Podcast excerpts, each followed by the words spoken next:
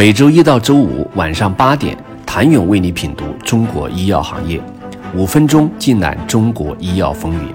喜马拉雅的听众朋友们，你们好，我是医药经理人、出品人谭勇。由于疫情的影响，以一次性防护手套为代表，国产医疗耗材公司正在掀起一场轰动的海外圈地运动。在钉金手套领域，目前马来西亚仍是最大生产供应国，而中国正在成为重要供应国。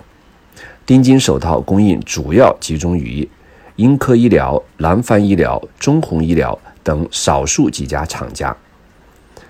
行业集中度较高。而在 PVC 手套领域，中国供应量约占全球市场份额超过百分之八十，但集中度整体低于丁金手套。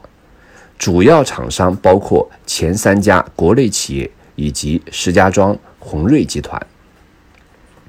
已经上市的英科医疗、南方医疗、中宏医疗展现了国内医疗耗材的海外扩张战绩。英科医疗的收入主要得益于新冠大流行带来的需求。二零一九年时收入二十点八三亿元，其中约百分之九十五都来自海外。新冠大流行发生后，英科医疗的营收攀升至二零二一年的一百六十二点四零亿元。其中境外收入一百三十七点六四亿元，占总营收比例百分之八十四点七六。据了解，该公司大部分产品都出口到一百二十多个国家和地区，在全球范围内服务约一万家客户。根据披露，该公司境外资产占净资产的比例较大，接近百分之二十。而二零一九年披露的比例是百分之十八点八三。自称为 PVC 健康防护手套年产销量及市场占有率全球第一的南方医疗，来自境外的收入也从二零二零年底的六十一点三六亿元增长到二零二一年底的七十三点五零亿元，对应的收入占比从百分之七十七点九七上升到百分之九十点六四。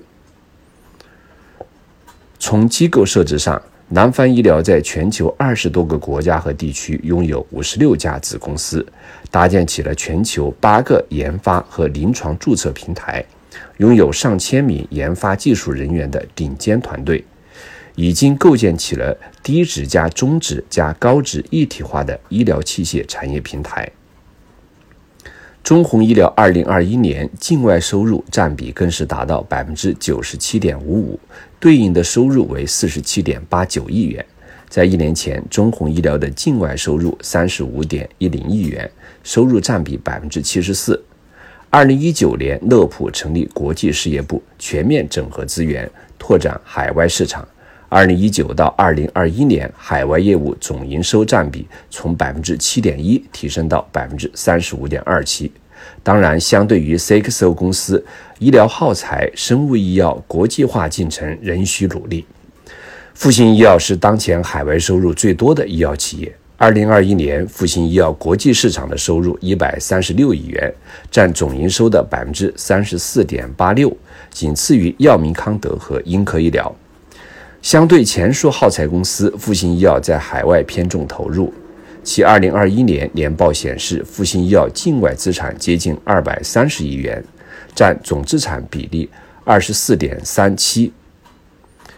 占净资产比例百分之四十七。在业务布局方面，复星医药正在开展多项国际多中心临床。二零二二年，该公司计划在境外开展的临床试验项目将达到十余项。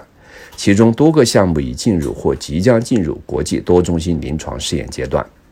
没有太多营收的生物新贵也进入了国际化的榜单，比如百济神州和君实生物两家创新药公司已经进入了国际化，收入金额托普二十。比如荣昌生物和君实生物进入国际化，收入占比托普二十。从产品和业务层面，在海外开展临床试验最多、布局最广的中国药企是百济神州，其临床项目遍布美国、澳洲、欧洲和亚洲的日韩，特别是在欧洲的项目数量远超国内其他企业。据百济的财报显示，该公司超过三十种药物和候选药物，有九十多项正在进行或已计划的临床试验，大多数都是中美双报的临床试验，以其 BTK 抑制剂泽布替尼在超过四十五个市场获批。二零二一年，其国际市场的营收四十二点五三亿元，占总营收比例百分之五十六点零四。目前，其境外收入主要为技术授权和研发服务收入。军事生物二零二一年其国际市场的营收三十五点六九亿元，占总营收比例百分之八十八点六八，主要为技术许可及特许权收入。从产品和业务层面，目前军事共同开发的新冠病毒综合抗体艾特斯维单抗已在全球超过十五个国家和地区获得紧急使用授权。合作开发的口服核苷类抗新冠病毒药物 VV 幺幺六已进入国际多中心三期注册临床研究阶段。